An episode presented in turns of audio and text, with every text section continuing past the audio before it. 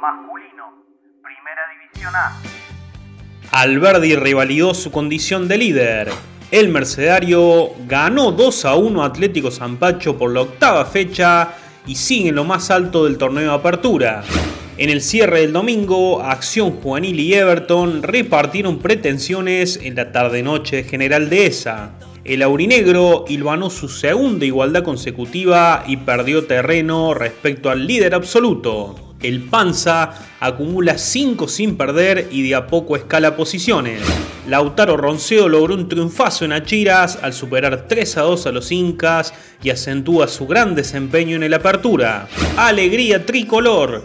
Belgrano superó a San Martín por 1 a 0 en un cerrado clásico maquenense. El elenco dirigido por Juan Manuel Palandri escaló al cuarto puesto, mientras que el cuadro comandado por Francisco Castro quedó relegado al duodécimo casillero.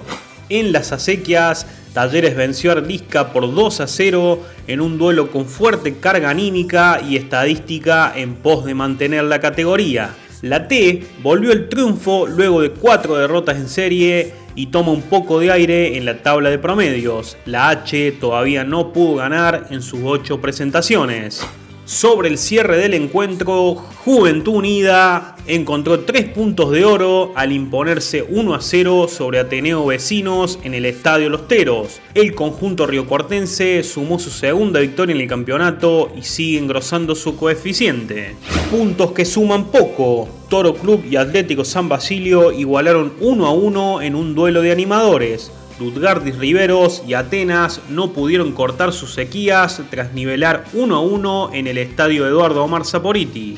Estudiantes y Atlético Aérea María empataron 1 a 1 en el Preo Aymar, prolongando sus irregularidades en el Apertura.